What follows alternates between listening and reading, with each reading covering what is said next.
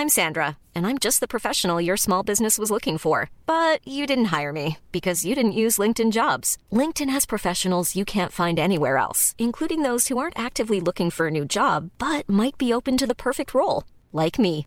In a given month, over 70% of LinkedIn users don't visit other leading job sites. So if you're not looking on LinkedIn, you'll miss out on great candidates like Sandra. Start hiring professionals like a professional. Post your free job on linkedin.com/people today.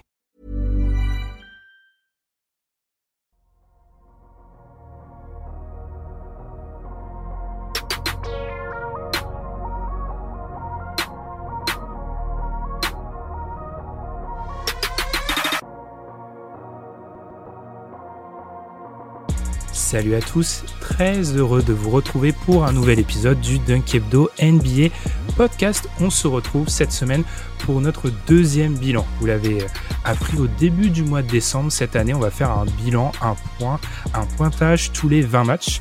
On l'avait fait début décembre et la NBA ça va vite, à peu près 6 semaines euh, plus loin, nous sommes à la mi-saison, donc 20 nouveaux matchs se sont passés, donc c'est l'heure avec mes acolytes de discuter, de faire un nouveau point sur la saison NBA dans ce concept qui n'a toujours pas de nom.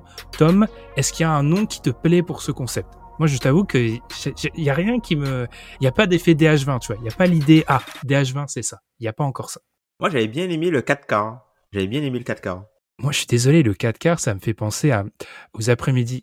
Bonjour mamie, aux après-midi avec ma grand-mère à jouer aux petits chevaux. hein. Je suis désolé. hein. Oui, je joue aux petits chevaux. Je suis né en 1970, visiblement. Constant, est-ce qu'il y a un mot qui, t- est-ce qu'il y a un titre qui t'inspire pour cette séquence? Alors moi, j'ai pas d'inspiration. Le 4 quarts, franchement, c'est pas mal. Hein. Donne un côté un peu convivial, un peu familial, ouais, très grand-mère, mais moi j'aime bien, hein, franchement, pas mal. Hein. Eh ben, peut-être que le 4 quarts va remporter, euh, remporter la mise. On ne sait pas. On en demandera tout aux cas, auditeurs. ouais, on demandera aux auditeurs si vous aimez bien. On va vous refaire un sondage, mais peut-être que vous aimez, vous aimez bien le 4K. Du coup, pour euh, rappeler un peu la formule, on va donc faire un bilan des 20 derniers matchs. On va mettre en avant une équipe, une stat équipe positive, positive, négative, une stat joueur positive, négative. Ça nous fait donc 4 points par personne, dont 12 points à aborder. Donc, vous nous connaissez, parfois on est un petit peu long, donc le programme est très chargé. On vous rappelle de nous suivre sur YouTube. On a dépassé les 1500 abonnés. Merci, mais n'hésitez pas à continuer à vous abonner sur les plateformes de streaming, Apple Podcast, où on s'approche des 300 notes. Donc n'hésitez pas à nous noter et Spotify et puis aussi toutes les autres, votre application de podcast préférée. On a un peu rouillé. Ça fait longtemps qu'on n'a pas enregistré. On marque une petite pause et puis on va commencer par la première partie que je n'ai pas citée, vu que je suis un présentateur un peu rouillé, ce qu'on retient des 20 derniers matchs.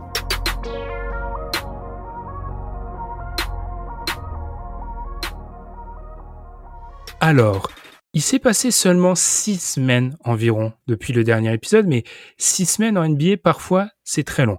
Alors, je vais commencer par toi, Constant. Tu retiens quoi de ces six dernières semaines, du coup?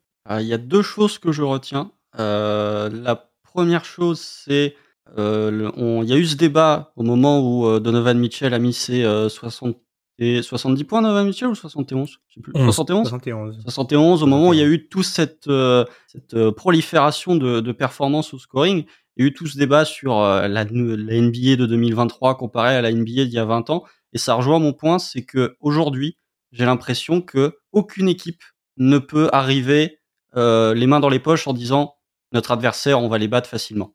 Il- ce que je retiens de ces six dernières semaines, c'est le nombre d'équipes entre guillemets favorites qui sont fait cueillir par des équipes plus faibles. C'est vraiment un point que je retiens. Euh, on peut citer euh, par exemple Boston qui a perdu euh, contre OKC et contre Orlando deux fois. On peut citer euh, Portland qui a perdu pas mal de matchs contre des petites équipes. Donc c'est vraiment un point que je retiens, c'est que dans la NBA de 2023, il y a tellement de talents offensifs, il y a tellement de joueurs qui sont capables de, de prendre feu à trois points que aucune équipe, hormis quelques exceptions, je pense que si tu joues les Rockets, bon, tu peux te dire la soirée va être un poil, un poil plus cool que prévu. Mais euh, pour moi, vraiment, il y a, y, a, y a vraiment, tu ne peux pas te ramener les mains dans les poches en disant match gagné. Ça, ça n'existe plus dans la NBA de 2023. Et le second point, mais qui est lié uniquement à une conférence, c'est euh, le bazar complet à l'Ouest. quoi. C'est vraiment Wild Wild West. Là, c'était euh, déjà au bout de 20 matchs, c'était déjà un peu le bazar. Mais là, entre les les Warriors qui sont sixième et les Lakers qui sont 13e, il y a deux matchs d'écart. Il y a huit équipes qui se séparent en deux matchs. Ça, c'est un truc où euh, je me dis peut-être que dans 20 matchs ça aura évolué, mais pour l'instant c'est vraiment le, Far West quoi. Je me permets avant de, te donner la parole Tom de rebondir parce que moi ça rejoint un peu ce qu'avait voulu dire Constant. Euh, c'est vraiment les perfs XXL en fait sur, euh, sur, quoi je veux revenir. Vous savez sur Basketball Référence et sur StatHead qui est donc euh, espèce de site qui, qui regroupe tous les, sites de référence de statistiques sur le sport américain et la possibilité de faire des recherches historiques passons. Et ils ont une statistique qui s'appelle Game Score donc c'est une espèce de statistique qui veut réunir en un seul chiffre la, la performance. Bref je suis remonté depuis 1980 on a assisté depuis le début de la saison à trois des dix plus grandes performances de saison régulière selon cet indicateur en dans cette saison 2022-2023 et dont deux, donc Donovan Mitchell à 71 points et le fameux triple-double de Luca à 60-20-10. On a assisté à deux performances du coup top 6 dans ce cas-là sur ces six dernières semaines c'est n'importe quoi. Il y a, et je te rejoins, Constant, il y a beaucoup de performances très, très impressionnantes et c'est une période de l'année que je trouve toujours un peu difficile à suivre. Parfois, c'est un peu le ventre mou de la saison et je trouve que ces performances XXL, au moins, ça donne un petit peu de piment à ce qui se passe. Mais effectivement, on a des, faut, faut pas minimiser ce qui s'est passé. C'est des parmi les plus grandes performances des 40 dernières années qu'on a vues à 5 jours d'intervalle. Enfin, c'était n'importe quoi. Euh, Tom, je te laisse enchaîner. T'as retenu quoi toi? Euh, moi, enfin, sur les 20 derniers matchs, c'est vraiment la domination de Nikola Jokic. C'est vraiment euh, sa, sa, domination euh, vraiment sur la ligue. C'est vrai que il a commencé euh, la saison, on un peu, on avait dit un petit peu timidement, notamment au niveau de, de, de son, son, taux d'usage de, de, de, possession. Et puis, au fur et à mesure, ben, ben le monstre, le, monstre est revenu. Et puis, enfin, là, c'est effrayant ce qu'il fait. Hein. En fait, t'as l'impression qu'il est quand même, il est toujours en chausson, mais il est inarrêtable en fait, Nikola Jokic. Et je, enfin, personnellement, j'ai j'ai jamais vu ça. En fait, quelqu'un aussi facile. C'est vrai qu'il y a eu des périodes où, par exemple, je me souviens la période de le, LeBron James à, Miami, euh, quand ils font euh, euh, les, je crois c'est 27 victoires de suite entre janvier. Ouais, et euh, où LeBron était euh, instoppable des deux côtés du terrain et c'était vraiment incroyable de voir ça. Mais tu vois, enfin la, la domination en fait de Nikola Jokic, ça limite ça me choque.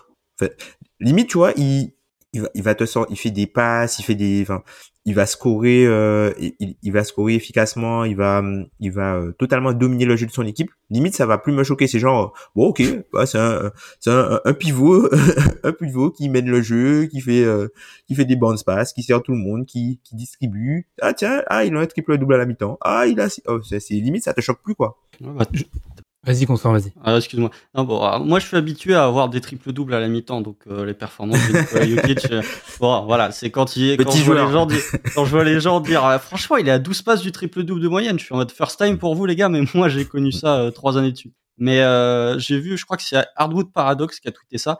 Il y a des matchs où c'est vraiment Jokic qui tente juste des passes et qui se dit, est-ce que ça va fonctionner cette passe-là? Enfin, Il est tellement dominant, le gars, il se permet d'expérimenter des passes en plein match, quoi. Le match face aux Lakers, qu'est-ce que qu'est-ce que c'est que ça? C'est vraiment il expérimente et dès que tu vois que Denver est un peu plus dans le dur, bah il se met à scorer et il se met à scorer à 60% au tir. Donc euh, à l'heure actuelle, euh, on n'est qu'à la mi-saison, donc il peut se passer plein de choses. Mais à l'heure actuelle, je ne vois pas qui peut euh, ravir le titre de MVP à Nikola Jokic, hormis la fameuse fatigue des votants. Je j'en parlerai, mais j'ai fait quelques recherches statistiques sur un, joueur qui, qui sera dans la course MVP, mais loin du vraisemblablement futur vainqueur Nikola Jokic. Et quand tu vois la saison que peut mener, par exemple, un mec comme Doncic, tu regardes les stats et il est toujours très loin de Jokic et tu te fais, qu'est-ce que c'est que ça? Tu vois, c'est pas normal qu'il se retrouve parfois largué. Qu'est-ce qu'on on est où là? Et effectivement, mm. je parlerai aussi d'un autre joueur de Denver, mais sensation de facilité, de, pleine, tu, disais, Tom, cette période LeBron, c'est un peu un joueur qui l'évite, en fait, qui est en totale maîtrise de son sujet. Et là, on est un peu dans ce même, euh, même cas de figure, je trouve, avec, avec Jokic. On pourrait même rentrer, on peut même rajouter peut-être Steph 2016. C'est ce que j'allais dire. Peut-être 16-2016, mais c'était différent, Steph 2016. C'était c'était différent, c'était différent. En termes de, pas, y a, pas, là, ouais. c'est pas mal. Enfin oui, c'était l'éviter, mais tu vois, c'était pas la, la même domination on ball en fait. J'avais l'impression, euh, Steph. Tu vois, en ah, 2016. Oui, je comprends. Tu vois? Alors oui, tu vois, c'était vraiment beaucoup d'explosions et puis c'était la première fois qu'on voyait quelqu'un euh, exploser euh, autant, euh, notamment au niveau du 3 points. Là où, enfin, Jokic par rapport à, là où, c'est-à-dire que tu vois, pour moi, il y a, y a vraiment eu un, grand gap entre, par exemple, la saison 2015 de Curry et la saison 2016 du coup de Curry. Mais là, Jokic, tu vois, le mec sort de deux MVP. c'est ça l'histoire de deux saisons MVP quoi. Et t'as des mecs qui font des saisons MVP à côté pas loin, mais malgré ça et malgré la fatigue du votant comme tu pourrais, tu l'as dit tout à l'heure, on sent, ben limite tu vois, normalement quand t'as la fatigue du votant, t'es pas censé être aussi haut en fait dans dans les votes pour le troisième. Puisque quand tu regardes des saisons à côté de lui, tu vois par, par exemple les, les gars comme Embiid, euh, Durant, avant, euh, Durant avant qu'il se blesse, euh, même Doncic ou voire, voire Tatum, tu vois, tous ces gars-là ils ont ils ont potentiellement euh, le narratif qui pourrait aller avec eux. Mais malgré ça, ben, le niveau du mec écrase le côté narratif, quoi. Après ça, et on va enchaîner, je, je sais plus, j'avais lu ça où, mais ça existe de moins en moins. En fait, par exemple, vous vous souvenez, l'année, on avait dit, ah, n'aura jamais euh, défenseur de l'année MVP, parce qu'en fait, historiquement, ça n'existe pas. Je pense que les votants, maintenant, ils ont peut-être dépassé cet aspect euh, narratif. Et puis, il existe toujours, notamment sur le MVP, mais je pense que on s'en détache c'est moins, c'est moins prégnant qu'il y a, il y a par exemple 10 ans. Enchaînons, messieurs, avec le côté équipe dans le positif. Euh, je vais lancer qui? Allez, je vais lancer, je vais garder le même ordre. Constant, quelle est l'équipe que tu veux mettre en avant sur ces 20 euh, derniers matchs? On a un peu triché, on sait, techniquement, c'est pas 20, mais on va dire que c'est 20. Voilà, vas-y. Ouais, c'est un peu plus de 20. Euh, ça dépend des équipes. Mais la première équipe dont je voudrais parler, c'est Memphis. Bizarrement, c'est pas Tom qui parle de Memphis. En fait, je voudrais souligner le fait... non, c'est vrai. je voudrais souligner le fait que Memphis, euh, le changement de statut en fait de Memphis, qui pour moi est définitif depuis ces 20 derniers matchs, parce que autant l'an dernier Memphis avait fait une énorme saison, mais tout le monde parlait de Memphis. Là, cette saison, Memphis, de ce que je vois moi, après je peux en louper, mais Memphis, ils font leur trou petit à petit. Pas grand monde parle d'eux. Franchement, hein, il y a d'autres équipes qui sont mises un peu plus en valeur que ces Grizzlies. Et depuis 20 matchs, ils ont le meilleur net rating. Ils sont à 9.7. C'est deux de plus que euh, les Nets qui sont seconds. Ils sont huitième attaque, mais surtout ils sont la meilleure défense. Et ça, c'est un point que je voudrais souligner, c'est que euh, Jaren Jackson Jr. Euh, il fait une saison calibre 10 points. Je sais pas s'il le sera, mais en tout cas, la saison de Jaren Jackson Jr. je la trouve exceptionnelle. Il y a toujours les vétérans qui commencent à. Ah non, il y a toujours les vétérans qui sont là pour apporter en sortie de banc. Moi, je deviens de plus en plus fan de Tyus Jones. Franchement, je trouve que ça colle parfaitement au, type de joueur que j'apprécie en sortie de banc. Il y a le retour de blessure de Desmond Bain qui se fait petit à petit. Il a mis un peu de temps à prendre ses marques, mais là, ça commence à revenir. Il y a Jamorand qui joue toujours à un très fort niveau. Donc voilà, je, voudrais féliciter le, les performances de Memphis récemment. Si je pouvais donner un petit point quand même un peu négatif, c'est que j'attends quand même d'avoir un calendrier un peu plus difficile et que Memphis joue des équipes un poil plus fortes parce que ils ont perdu contre Golden State sans Curry et ils ont perdu à Denver. J'attends de voir vraiment parce que là là franchement et contre OKC sans chier, tu peux le dire. J'avais j'avais oublié ça. c'est pas une grosse équipe OKC euh, OKC. Ah, peut-être ah, bah, peut-être dans 60 matchs quand on sera cinquième, on sera une grosse équipe mais pour l'instant c'est pas le cas mais je veux voir Memphis face à des vrais contenders et notamment fin du mois de janvier, ils vont jouer Boston et dix jours après ils vont jouer Denver. C'est vraiment euh, deux confrontations que j'attends parce que là OK, Memphis a vraiment trouvé son rythme ils ont vraiment ce statut de contender. Les gens ne sont plus surpris en fait des performances de Memphis, mais pour moi, il manque encore vraiment ce, ce match le référence. Voilà, le statement game effectivement de Memphis. Est-ce que c'est encore important en saison régulière ça, Constant C'est une question ouverte. Ça, ça dépend, mais euh, ça dépend de l'adversaire, j'ai envie de dire tu vois, contre Golden State, je pense que que ce soit pour Golden State ou pour Memphis, c'était un match important. C'était un match où tu devais envoyer un message. Je pense que ça dépend des confrontations. Contre Denver, il n'y a pas le passif en playoff euh, qui fait que ça peut être un match important. C'est juste le premier et le deuxième de la conférence Ouest qui vont jouer. Mais contre certains adversaires, ouais, effectivement, contre les Warriors, pour moi, c'est euh, c'était un match important. Et contre Boston, on a vu les déclarations de Jamorant où il disait que il y avait Boston qui était la seule équipe qui l'effrayait pour moi, ce sont des matchs importants et malgré tout, malgré tous les paramètres qui peuvent influer sur euh, une bonne ou une mauvaise performance, tous les paramètres de la saison régulière, jouer et être bon face à les autres, face à d'autres contenders, ça reste quand même important pour moi. Mmh. C'est intéressant parce que je pense un peu à la saison dernière, on avait beaucoup, beaucoup parlé du, des euh, Warriors Suns qui en fait se sont jamais matérialisés parce qu'une des deux équipes a perdu, avait perdu avant. Tom, je te laisse réagir du coup Memphis et puis je te laisse enchaîner sur ton, euh, ton équipe à mettre en avant. Euh, ben, assez d'accord sur euh, ben, avec Constant sur ce qu'il a dit, notamment par rapport euh, au calendrier. C'était l'une des raisons qui faisait que, notamment par rapport aux projections de début de saison, que j'étais un petit peu plus haut que ce qu'on pouvait voir sur les over-under, tout simplement parce que la première partie de saison était plutôt facile Et euh, même au retour de Jaren Jackson Jr., il s'était prévu qu'il revienne un petit peu plus tôt. La grosse surprise, a été du coup euh, l'intégration des joueurs qui l'ont remplacé, notamment euh, David Roddy et Santi Aldama qui ont, bien tenu leur rang, et aussi le, le changement de, de statut hein, pour moi de Desmond Bain, qui est pour moi l'un des meilleurs shooters de, de la NBA cette saison. Limite, il y a les Splash Brothers et lui quoi. Enfin, pour moi en tout cas, parce que c'est vraiment exceptionnel ce qu'il arrive à faire. Et euh, euh, globalement, euh, par rapport à revenir au niveau défensif de Jerry Jackson Jr., c'est vraiment quelque chose d'incroyable ce qu'il arrive à produire. Et surtout, changement par rapport à l'année dernière. On le voyait essentiellement dans le rôle de roamer l'année dernière où il était du coup un peu à la Rob Williams. Il était mis sur le joueur le moins dangereux adverse pour pouvoir flotter et être un peu en freelance en défense et contrer tout ce qui enfin pas de contrer mais euh, gêner tout ce qui arrive en périphérie.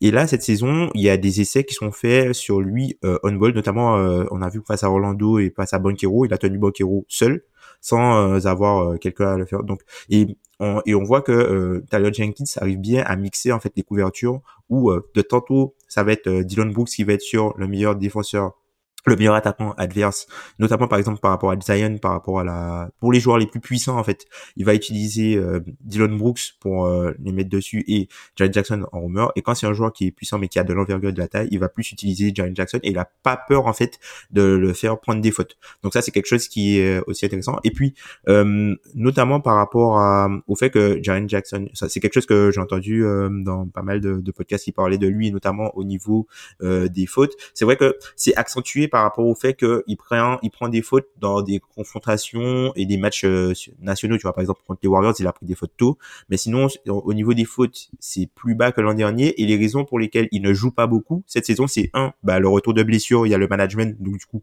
euh, il a pas d'énormes minutes. Deux, il a un backup qui est euh, vraiment très intéressant la personne de Santi Aldama. Et trois, Memphis fait beaucoup de blowout, donc il a pas joué beaucoup. Ben, c'est ça en fait qui baisse son, son temps de jeu. Donc euh, voilà pour euh, pour Memphis. Mais je suis assez d'accord avec Constant sur euh, le la, la, notion de victoire statement, notamment aussi par rapport au fait que même quand tu regardes le, le classement de la conférence Ouest, je pense que les équipes qui sont pour l'instant à partir de la quatrième place, elles ont pas peur de Memphis. Ce sont les équipes qui c'est l'équipe dont peut-être avec les Pelicans, c'est l'équipe dont ils auront le moins peur, je pense.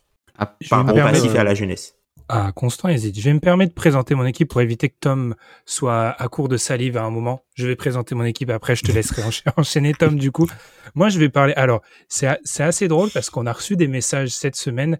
Ah, peut-être un message sur Twitter, un message, enfin je sais plus, enfin, on a reçu des messages, ah les gars, parlez d'Enix et tout, j'ai hâte de voir ce que vous allez dire d'Enix. Et moi je vous avoue que ça m'a un petit peu, ça m'a un petit peu ému parce qu'on voit bien que les fans d'Enix, je faisais la comparaison à Constant en off, c'est vraiment un peu comme, c'est vraiment un peu comme des, vous voyez l'élève qui a bien fait son travail d'habitude, qui pas, qui fait pas vraiment bien son travail et maîtresse, j'ai bien réussi, oui Arthur, t'as bien réussi, je te donne 10. donc voilà, donc l'Enix, félicitations parce que sur cette séquence euh, dont parlait Constant là sur ces 20 derniers matchs, du coup, sur lesquels on juge. Troisième attaque, troisième défense, troisième net rating selon Clinique de glace. Alors effectivement, comme Memphis, sur cette période-là, euh, Memphis a joué trois équipes du top 10 au niveau du net rating. Les Knicks en ont joué trois, Brooklyn en a joué, en, euh, Brooklyn en a joué trois. C'est pas un hasard qu'on retrouve ces équipes-là très haut. Au bout d'un moment, la, la confrontation était pas très haute. Je tiens à souligner que pendant cette période, Miami en a joué deux et a perdu deux fois. Donc, bref, je laisse ça maintenant. Je sais que Miami sera abordé. Par rapport au Knicks, bah moi en fait, j'aimerais bien qu'on redonne un peu de crédit à Thibodeau. Il y a eu cette période et ça coïncide plus ou moins avec ce qui a été la, le, la période sur laquelle on juge actuellement, il a début décembre complètement changé les rotations et le fait est que ça marche depuis. Il a uniquement intégré des joueurs qui savent défendre. Alors je sais que de ce côté-là de l'Atlantique, sachant que ça a évincé Evan Fournier, il y a eu beaucoup de critiques. Le fait est que les résultats sur le terrain donnent raison à Thibodeau. Défensivement, on retrouve un peu cet ADN qu'on avait la pendant la période Covid, la saison Covid, où les Knicks sont très forts défensivement. Moi, je vois un vrai avantage à avoir Mitchell Robinson qui fait un vrai travail défensif et aussi Julius Randle n'est pas un bon défenseur, mais le fait est que dans une NBA où très souvent, à côté des pivots, on est des joueurs sous-dimensionnés, avoir un joueur capable d'aider avec la dimension physique de Randle, ça effraie beaucoup d'attaquants. Et en fait, cette dimension-là, je trouve qu'elle se retrouve en attaque où, mais parfois, il détruit les mecs en face, en fait. Julius Randle, bully ball, et cette espèce de oui, alors c'est très beau le spacing offensif, mais quand tu te prends Julius Randle face à ton petit, ton petit 4 en face, et eh ben c'est, c'est ça, ça apporte quelques problèmes et je trouve que justement Randall c'est plus efficace. Il tire plus euh, plus près du panier et ça c'est l'apport. On va en parler de Jalen Bronson et globalement j'ai l'impression de revoir parfois et statistiquement ça se voit le Julius Randle de l'année au Pélican. Oui oui, vous avez oublié qu'il avait joué au Pélican, mais oui, chers auditeurs, il avait joué au Pélican et le fait est que c'était le meilleur meneur à qui il avait joué, Drew Holiday, et on retrouve un peu de ça parfois. Je retrouve un peu de ce Randall à cette époque-là. Les jeunes, Quentin Grimes justifie le fait de ne pas avoir été échangé contre Kevin Durant, peut-être, visiblement, vu qu'il joue non. bien. Donovan Mitchell. Donovan Mitchell. Donovan Mitchell. Ah, euh, contre Donovan Mitchell, pardon. Parce que Kevin Donc- Durant, euh, bon, ça été un peu plus difficile à justifier. Donc, en tout cas, c'est une équipe, il y a une identité, et moi, j'aimerais juste dire que, enfin, tel le Phoenix, encore une fois, Thibodeau, il renaît. Donc, je, je, je trouve cette équipe. Alors oui, est-ce qu'ils vont Non, ils vont pas se qualifier pour les playoffs directement, je pense. Mais je pense que c'est une équipe play-in qui pourrait, qui pourrait y aller en playoff. Ah, J'ai je- beaucoup parlé. Je vous laisse enchaîner, les gars. Il commence à avoir un peu de marge euh, au classement de la conférence Est, hein, Knicks. Bah, en fait, en fait, j'ai peur que ils ont un momentum, mais ils étaient vraiment sur une partie de leur calendrier ultra accessible. Donc j'ai un peu peur pour la suite. Mais effectivement, ils vont être ils vont être play-in hein. parce qu'en fait, euh, quand tu comptes les Hornets, Pistons, euh, Magic et ensuite quand tu regardes que Les les, Wizards. Wizards, Les les Wizards. Sont en train de tomber, les Bulls aussi, ils y sont déjà au play-in en fait, plus ou moins. Enfin, Même si- Toronto, hein. Toronto, Oui, en Toronto, ouais. Ils ont 5 matchs d'avance sur Chicago et sur Toronto qui sont euh, à égalité pour le dernier spot au play. En final, finalement, ils n'ont pas tant d'avance que ça sur Miami et sur Indiana, même si Indiana, avec la blessure d'Ali Burton, va peut-être commencer à perdre des matchs. Euh, quand tu vois, quand tu vois un peu le contexte, ils, ils, ils y sont quoi. Et franchement, ça, on l'aurait pas parié. Donc félicitations à eux, tout simplement. Ouais, bah, C'est vrai que euh, c'est vrai que t'as, enfin Thibodeau, c'est vrai qu'on peut lui lui donner un peu de crédit, notamment quand il a réarrangé ses rotations. Et puis euh, le truc avec les Knicks, c'est que c'est une équipe qui a euh, pas mal de jeunes joueurs et tu vois c'est le cas avec euh, Memphis et peut-être aussi OKC. Quand t'as beaucoup de jeunes joueurs dans ton effectif, il suffit il suffit pas de grand chose en fait pour passer un step. Il suffit que un, deux ou trois de ces joueurs là euh, ben, passent un, un nouveau palier. Et là, même si tu enlèves, alors ok, Ju- Julius Randle il fait une super saison et puis euh, Jalen Brunson est une superbe addition, mais quand tu vois par exemple euh, la saison de, de Quickly qui a pas mal progressé, qui est peut-être un des meilleurs backups aussi euh, de, de l'NBA hein, cette année, un meilleur backup meneur euh, de l'NBA. D'ailleurs, il a même starté euh, quelques matchs et ça a été plutôt, ça a plutôt réussi.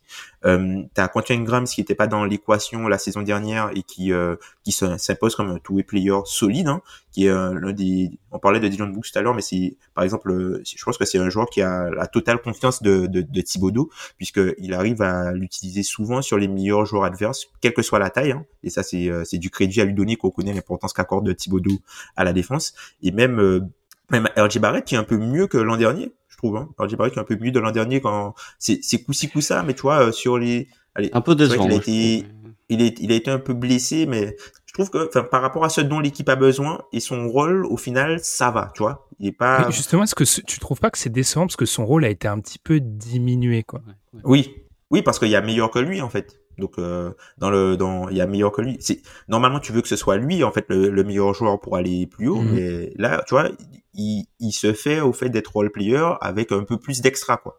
Ouais, non, mais je, suis- je suis d'accord avec ce que tu dis. Euh, alors Thibodeau, tu sens qu'il s'est dit, bon, au début de saison, il s'est dit, je vais faire une rotation à 10. Puis là, quand il a vu que ça marchait pas, il a fait rotation à 6. Allez hop, c'est au bon. revoir Cam. Reddish. Au revoir Cam Reddish, au revoir Ivan Fournier, là c'est bon, là vous, non, vous, vous m'embêtez là à être nul, là non, je vais, je vais retourner à 6. Euh, ouais, je sais plus quel match là où il tourne à 6 avec Quickly et, et les autres jouent 38 et 40 minutes et t'as un peu d'Ar- d'Artenstein qui joue 8 minutes, t'as Obi Topin. Mais oui, Même lui, il euh, commence à sortir un peu, tu vois, Touchdown au profit de, de parfois Sims, Ouais. euh, qui est beaucoup plus énergique, tu vois. Donc, euh, et même, euh, et tu, enfin, tu l'as mentionné tout à l'heure, Ben, mais euh, euh, Mitchell Robinson, il est solide. hein. Il est, enfin, il est, C'est- il est c'est- hyper solide, il est bestial. Tu, tu vois le, le fameux protecteur de cercle 5 Rim Runner que tout le monde survend sur à peu près 14 profils NBA, parce que ça c'est mon combat actuel. Lui, il y est vraiment. Lui, c'est bon, il est arrivé à ce stade. Il y est. Ben, me- ben parle tellement des pivots protecteurs de cercle qu'il me fait additionner euh, toutes les stats au lancer des pivots allés en finale ces dix dernières années. C'est pour vous dire à quel point il donne il l'exploitation. parle des pivots. Mais non, non, mais pour, pour les pour les Knicks, franchement, non, mais moi, bravo à, à Thibodeau qui était quand même pas loin euh, quand il y a quand il y a eu des players meeting dans l'Utah, qui était quand même vraiment sur la sellette et qui a su euh, redonner de, de l'énergie à ce groupe. Après, voilà, crédit aussi à Emmanuel Quickly. moi, vraiment, en début de saison, je pensais que c'était un défenseur médiocre. En fait, c'est un bon, voire très bon défenseur en sortie de banc. Euh, Quentin Grimes, je suis content d'avoir tweeté au Christmas Day 2021 qu'il fallait faire attention à Quentin Grimes. Pour une fois, j'avais vu bon, euh, j'avais vu juste sur un joueur. Et voilà, le Julius Randle, euh, on, parlait de la défense de Julius Randle. Euh, tu disais que c'était pas un bon défenseur. Le match contre les Bucks, il fait une super défense sur Giannis. En individuel quasiment tout le temps. Bon après il tire à 9 sur 29, euh, dont 8 tentatives à 3 points dans le premier quart, mais ça c'est un petit peu ça pour Julius Randle, il peut pas être parfait.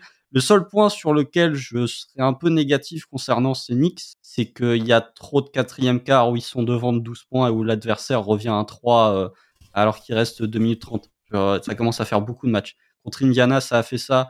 Contre Washington, ça a fait ça. Il y a, les Knicks n'arrivent pas à faire une performance complète sur 48 minutes. Il y a toujours un trou de 5 ou 6 minutes où l'attaque ne performe plus et où ça permet aux adversaires de revenir je rajouterai avant d'enchaîner Tom sur ton équipe, il y avait cette stat très marrante que j'avais lue sur The Athletic. Euh, les Knicks, il y a en NBA, seuls les Spurs et les Hornets font pire en termes de comeback. Ils ne reviennent jamais. Quand ils sont menés de 10 points, c'est terminé. Le match est terminé. Ils sont revenus seulement sur 12%, 12 des matchs où ils ont été menés de 10 points, ils ont réussi à revenir. Hein. Seuls les Spurs et les Hornets font pire. Donc, quand tu es en compagnie des Spurs et des Hornets cette année, c'est pas très bon. Tom. Incroyable cette stat. Alors moi j'ai envie de vous parler en fait du du Miami Heat puisque c'est une équipe qui euh, sur la, la, première vingtaine de matchs euh, qui avait pas mal de, de, soucis de joueurs in and out et tout ça et euh, du coup sur les 20, 20, matchs après puis comme j'avais dit à, Noël c'est une équipe que j'aime bien regarder notamment par rapport à Jimmy Butler et en fait j'ai envie de revenir en fait sur le, le playmaking défensif le playmaking défensif du hit. Alors c'est vrai que c'est quelque chose auquel je suis très sensible, notamment par rapport à comment Memphis jouait euh, l'an dernier et euh, le fait d'avoir des positions supplémentaires par rapport à l'adversaire. Et on sait que Miami euh, l'an dernier c'était une, très forte équipe en attaque, notamment grâce au, au, au, tir à trois points, que cette année c'est pas le cas.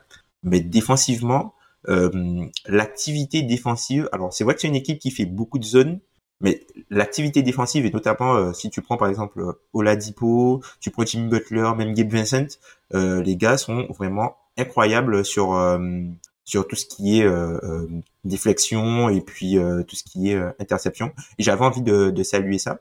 Et c'est quelque chose qui m'a fait marquer dans les matchs. Et en allant regarder les stats, mais sur les 20 derniers matchs, bah, ils sont premiers en fait dans en termes de, de, de steals et de, de quand même d'une dizaine quoi, d'une bonne dizaine. Donc c'est quand même à, surligner. bah c'est euh, les charges aussi. Le hit provoque énormément de charges. Bon, ça c'est pas c'est pas nouveau. Euh, globalement, quand t'as Kyle dans ton effectif, tu vas provoquer des charges. Mais euh, non, mais le, le, hit en fait, c'est. Euh, j'ai vu la stat passer parce qu'ils ont ils ont joué au KC euh, cette semaine. Euh, plus de 1000 possessions cette saison du hit ont été des zones. Je crois que c'est 500 de plus que le second qui est soit Toronto, soit Portland. En tout cas, c'est le top 3 des équipes qui ont joué le plus de zones. Euh, effectivement, ils arrivent à avoir ces, ces, possessions supplémentaires qui ne sont même pas des tirs tentés pour l'adversaire, quoi. Avec les interceptions, avec les charges, ça les aide grandement. Euh, ça vient pallier quand même une attaque qui est, euh, ok, là il y a beaucoup d'absents, mais l'adresse à trois points a quand même chuté. Je crois qu'ils sont avant dernier en pourcentage de réussite à trois points. La ligue, si je ne dis pas de bêtises. Donc là, en fait, c'est ça rejoint un peu ma théorie que j'ai dit, je crois hier ou avant-hier, c'est les années impaires du 8 et ils sont moins bons que les années paires. Allez checker les années paires et impaires du 8, ils sont toujours moins bons. Euh, mais oui, Jimmy Butler. En fait, ce qui m'inquiète pour ce hit, c'est que l'an dernier, Jimmy Butler était quand même main dans les poches la saison régulière. Là, je le trouve beaucoup plus impliqué en régulière qui pour moi montre que le Heat n'a pas cette marge de manœuvre qu'ils avaient l'an dernier, par exemple, qui est aussi dû aux blessures, hein, parce qu'entre Bama Debayo qui loupe beaucoup de matchs, euh, Tyler Hero qui loupe pas mal de matchs, ça ne les aide pas, mais je trouve qu'il y a un apport supplémentaire de Jimmy Butler qui montre que effectivement le Heat n'a pas forcément la marge de manœuvre qu'ils avaient l'an dernier. Et encore une fois, quand tu as Eric Spolstra, bah Eric Spolstra, il se repose sur quoi? Sur sa défense pour continuer à faire gagner des matchs. On parle de la défense du 8, je tiens juste à souligner que par rapport aux autres équipes qui jouent de la zone, c'est de la zone choisie et pas subie en fait. C'est la grosse différence. Parce que Portland, pas Portland, ils jouent pas de la zone, ils jouent pas de la zone parce qu'ils ont envie de jouer de la zone. C'est vraiment pour limiter la casse. Ok. Bah on va on va on va continuer les gars euh, parce que je. Bah, ouais. Vas-y. bah, juste, juste euh, pour revenir un truc euh, sur euh, peut-être une, constante côté hit. Euh, T'as parlé de Jimmy Butler qui s'emploie. le niveau de Bama Debayo offensivement cette saison, Je trouve que ben, là, il commence à avoir... un des fois, j'ai l'impression de revoir le Lamarcus Aldridge d'il y a euh, peut-être 10 ans, où, euh, tu vois, euh, l'espèce de, de mid-range... L'espèce de mid-range automatique, là, c'est enfin c'est l'état et là il arrive à aller dans ses spots tout ça parce qu'au début Bam il bénéficiait beaucoup du fait d'avoir les dribble end off pour pouvoir du coup créer le premier décalage là il y a plus de dribble end off il arrive à aller dans ses spots et, et il, a, vraiment le mouvement euh, automatique. Euh. alors soit il peut se créer son tir directement à mi-distance, notamment quand il y a du drop, euh, par exemple face à, à sa Brook Lopez, on l'a vu sur les deux, les deux, leurs deux derniers matchs, il y a du drop, ok, je prends mon tir, tu, tu, peux, tu peux reculer si tu veux, moi je vais prendre mon tir, je suis à l'aise avec ça. Ou sinon sur des, des situations de, de pick and pop à l'ancienne, quoi, un peu à la Brandon Bass, où il est, tu vois, dans, dans l'espèce de zone longue comme on dit. Euh, et je trouve que c'est vraiment un joueur très consistant. Et euh, on pouvait se plaindre du manque d'agressivité il y a quelques saisons, même jusqu'à la saison dernière. Là, je pense que c'est ok. Jimmy Butler, je pense que c'est peut-être le, le plafond de l'équipe. Mais là, je crois que Bam, c'est devenu le plancher de l'équipe. Je pense qu'on s'est jamais plaint du, niveau d'agressivité vraiment en saison régulière de Bam Adebayo. C'est plutôt une question ah, les fans du 8 s'en plaignent. Hein. Ah, mais les fans du 8, ils, ont des attentes sur Bam Adebayo qui sont complètement exagérées. ça, les, les, fans du 8, oui, non, mais même... Euh, non, vas-y. je, voulais juste dire que, je voulais juste dire que Tyler Hero, pour moi, a encore franchi un step cette année. Ouais. Et que c'est vraiment un, un atout majeur de l'attaque du 8. Il y a beaucoup de matchs où tu dépends pas mal de la réussite à trois points de Tyler Hero et lui prend euh, prend le, la gestion de l'attaque. Tu le vois beaucoup plus faire de pick and roll, un peu moins d'ISO. Enfin, ça devient vraiment un joueur beaucoup plus complet, je trouve, offensif. Mmh. Oui, il compense la perte de niveau de Laurie un peu. Mmh, mmh. Eh bien, après avoir distribué les bons points, place aux mauvais points on va enchaîner avec les, équipes sur lesquelles il faut taper. Alors, sachant que j'ai trop, euh, trop discuté sur euh, les Knicks, je vais rapidement placer mon équipe et je vais vous laisser ensuite enchaîner avec les vôtres.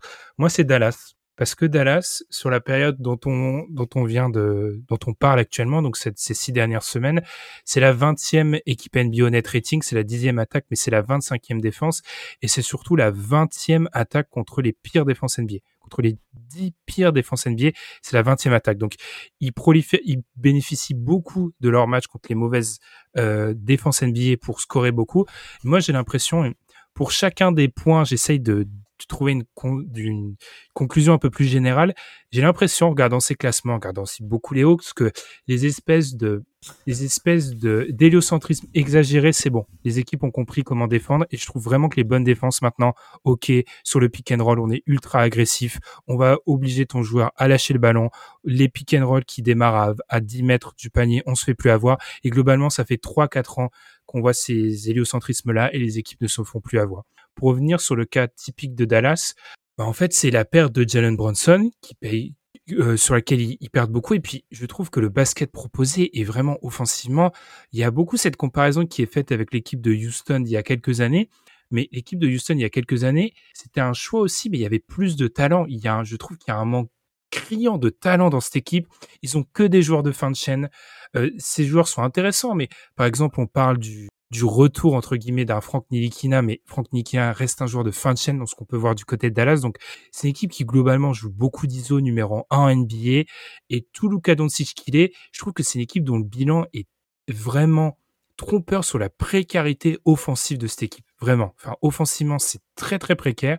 Et moi, ma question, c'est est-ce que c'est pas la dernière année qu'on voit ça? Alors, contractuellement, ça sera difficile, mais c'est fini de mettre juste Luca héliocentré et j'aurais espéré que des joueurs sortent du chapeau. Je pense vraiment que c'est la dernière année où on peut se permettre ça du côté Dallas et que des exploits en playoff ne devraient pas cacher le niveau mais nullissime de cette, de cette équipe quand Luca est pas sur le terrain. Bah euh, en fait les Mavs avec Luca ils ont un peu ce syndrome euh, qu'avaient euh, les Nuggets par exemple l'an dernier les minutes sur le banc de Jokic c'est vraiment, euh, ça dure 5 minutes, tu as l'impression que ça en dure 45 quoi, pour les Mavs, tellement c'est compliqué. En fait, ils sont, dépendants de deux trucs, effectivement de Luka Doncic et de la réussite à 3 points de Christian Wood. C'est-à-dire que si tu en as un des deux qui est absent, ne serait-ce que Christian Wood, bah en fait l'attaque des Mavs devient ultra prévisible. Euh, ça va être beaucoup de tirs à 3 points, beaucoup trop de tirs à 3 points. Euh, je pense que même au niveau des totaux, ils doivent pas être si loin que ça du Houston de la grande époque. Après, au niveau des ISO, je serais un peu un peu plus dubitatif parce que Lucas cette année c'est 7,6% euh, d'ISO. Je suis allé checker hier James Harden, la grande époque de James Harden. Il y a des saisons où il est à 16% d'ISO. 16, ouais, 15, 16%. ça commence à faire un poil beaucoup. Mais euh, voilà, je, effectivement, ils sont, ils sont très dépendants soit de Christian Wood, soit de Luka Doncic. Mais pour l'instant, j'ai envie de dire, au niveau du bilan, ça fonctionne en soi. Ils sont un peu extirpés de la masse euh, euh, problématique de ils la ont enchaîné, ouais. Ils ont bien enchaîné à un moment donné, ouais. Ouais, donc après, il y a la blessure de Dorian Finney-Smith et de Josh Green ces derniers temps qui n'aident pas. ça leur fait des manques assez importants. Mais effectivement, il y a, il y a quelques joueurs qui sous-jouent euh, du côté de Dallas. Et euh, effectivement, tu étais obligé de te remettre à Luca euh, aux 35 points quasi quotidiens de Luca pour espérer gagner des matchs. Tom, je te laisse j'ai, enchaîner. pas, j'ai pas grand chose à ajouter. Hein. Enfin, c'est, c'est vrai que c'est une problématique qu'on, qu'on avait vu venir dès la perte de, de Brunson et ils ont essayé de faire venir des ball Alors oui, c'est vrai qu'avoir Spencer Dinwiddie en deuxième ball c'est pas forcément la meilleure idée parce qu'il c'est quelqu'un qui est euh, plutôt inconsistant et qui va sortir des gros matchs de temps en temps, mais euh, qui va aussi, qui peut parfois te faire euh, perdre perdre des matchs. Mais euh, ils ont essayé, tu vois, ils ont essayé Kemba. Là, ils ont ils ont rappelé euh, Hardy pour essayer de, de, de lui donner un peu ce, ce rôle-là. Mais tu vois, enfin, ils sont encore. Alors, on voit que c'est une équipe qui cherche. Et pour répondre à ta question initiale, Ben, je pense que c'est la dernière année en fait. Une fois que mhm. je les vois bien en fait, une fois que l'obligation euh, des pics d'Enix liés au trade de Porzingis sera terminé, c'est-à-dire que le pic de cette année, ils doivent l'envoyer euh, au Knicks. Mais une, fois que ça se soit fait, ce sera fait, je pense qu'on aura un move pour euh, un joueur, un joueur potentiel All NBA, je pense, avec euh, l'espèce de move avec trois pics, trois swaps. Le, le déjeuner Murray Le déjeuner Murray. Espérons que ça le meilleur résultat. Est-ce que, est que, Mark Cuban a un fils qui aime bien un joueur aussi C'est la question qu'il faut se poser, parce qu'à Atlanta, visiblement, c'est comme ça que fonctionne le recrutement. Mais... Mais euh, Dallas aussi, euh, l'échec de la signature de McGee euh, leur fait du mal aussi. Ils peuvent pas le mettre sur aïe, aïe, moi, moi c'est juste cette impression de quand je vois cette attaque fonctionner. Je parlerai pas vraiment de la défense, que pour moi, il y a, a d'autres choses à dire sur la défense, mais on n'a pas le temps. C'est vraiment cette idée de. J'ai l'impression de voir la même attaque fonctionner tous les ans avec des joueurs différents. Et je sais que certaines personnes vont, vont mettre ça sur le, sur le dos de Luka Doncic, qui a parfois, oui, euh, surresponsabilisé, surresponsabilisé en attaque, mais le fait est que si l'alternative, c'est Christian Wood ou des ISO de Dinwiddie, bah, je suis désolé, tourne à 20% d'ISO, en fait. Enfin, il y a, y a, un moment où faut choisir son poison. Donc, j'ai vraiment du mal avec la construction de cette, cette équipe et je, je trouve que c'est un bilan très trompeur. Mais passons. En fait, ouais. vas-y, Tom. En fait, j'ai la sensation en fait que Dallas c'est une équipe qui peut pas se permettre d'être équilibrée en fait. Je pense que limite, il, peut-être qu'ils gagneraient à faire euh, all offense, tu vois. Limite euh, à faire ça, hein, limite à faire de l'outscoring et euh, mettre de, des, des shooters qui mettent dedans et utiliser euh, Luca avec Christian Wood plus souvent quoi. Peut-être qu'ils mm. gagneraient à faire ça. Mais tu sais que très bien que si tu as un combo Luca, Christian Wood et t'as aussi Tim Hardaway euh, sur le terrain, ben ça va être beaucoup plus compliqué pour défendre quoi. Donc du coup, est-ce que ça vaut pas plus le coup quand tu as ces trois gars-là de mettre Bertans pour vraiment ouvrir le terrain plutôt que euh, quelqu'un qui met pas de shoot quoi? Je t'avoue que je suis je t'avoue que je suis perplexe et surtout enfin les gars le coach le coach des, des Mavericks c'est pas un coach des c'est pas un coach offensif qui donc je sais pas. Bref, passons. Passons.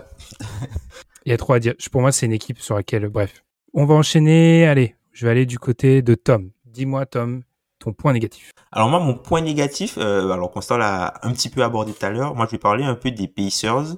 Alors sur les 20 derniers matchs, en tout cas sur la période qu'on a pris, les Pacers, ils ont joué 17 matchs dans le clutch. 17 matchs. Donc c'est vraiment un équilibre très précaire. c'est vraiment un équilibre ah, très précaire. Et euh, sur les 17 matchs dans le clutch, ils en ont joué 13 où ils étaient derrière au début des des, euh, des 5 minutes pour expliquer en fait euh, NBA euh, NBA.com il classe le clutch en quand il y a euh, des matchs qui ont 5 points d'écart maximum entre deux équipes en arrivant à moins de 5 minutes à 5 minutes de la fin du match. Et dans cette période-là, ben, il y a 13 fois où les, les sont arrivés derrière. Donc du coup, c'est un équilibre très très précaire et j'ai bien peur que ben, du coup ça finisse par tourner puisque comme on le sait, ben le clutch, c'est jamais faire quelque chose de durable, forcément. c'est jamais quelque chose de forcément durable. Euh, ce qui marche une saison peut ne pas marcher la saison prochaine. Et dans, une même saison, tu peux avoir de très bonnes prestations et euh, des prestations euh, un petit peu plus moyennes. Alors eux, ils ont l'avantage quand même d'avoir le, le play avec euh, Thalys Halliburton et aussi TJ McConnell qui est solide au niveau du guard play, qui fait très peu d'erreurs, pas, pas beaucoup de ballons, qui arrive à en voler, en voler pas mal. Mais c'est vrai que c'est encore une fois c'est un équilibre très précaire et j'ai bien peur que pour une équipe avec des joueurs aussi jeunes, ils puissent pas continuer comme ça. C'est spectaculaire au moins, Tom. Tu t'ennuies pas. Ouais, ouais, ah, ils sont fun, ils sont fun à regarder quand même. Ouais. Au moins, ils sont fun à regarder. C'est vrai. Alors, on sait, Constant, je veux pas remuer le couteau dans la plaie, mais ton amour pour euh, Tyrese Halliburton qui est infini. Bon, un peu sur le flanc, mais le, fait est que c'est vrai que cette équipe de d'Indiana, bah, Tom, est-ce que, bon, je relance pas Tom, mais est-ce que c'est pas aussi le fait est que c'est pas très surprenant parce qu'on savait que c'était une équipe sur certains aspects qui était complètement sur régime, notamment sur l'adresse, pour certains joueurs qui étaient complètement inhumaines. Donc, Constance, qu'on voit du côté d'Indiana, c'est un peu le, retour, euh, le retour dans la normale, j'ai envie de dire. Bien sûr, bien sûr, mais un peu comme Utah aussi. Euh, on avait fait un podcast lié aux deux, euh, ça, a quand même bien baissé de régime. si Utah se maintient un peu comme, comme ils peuvent. Mais après, on peut, on peut dire ce qu'on veut, mais Tyrese Halliburton, bon là il s'est blessé, mais il était déjà pas mal, pas mal endommagé. C'est pas, c'est pas le mot exact que je vais employer, mais il était déjà pas mal, pas mal pété. Enfin là, là, il est blessé pour genou et poignet, si je dis pas de bêtises. Le gars a deux blessures quand même. Donc euh, ça montre que du côté d'Indiana, ça commence un peu à tousser.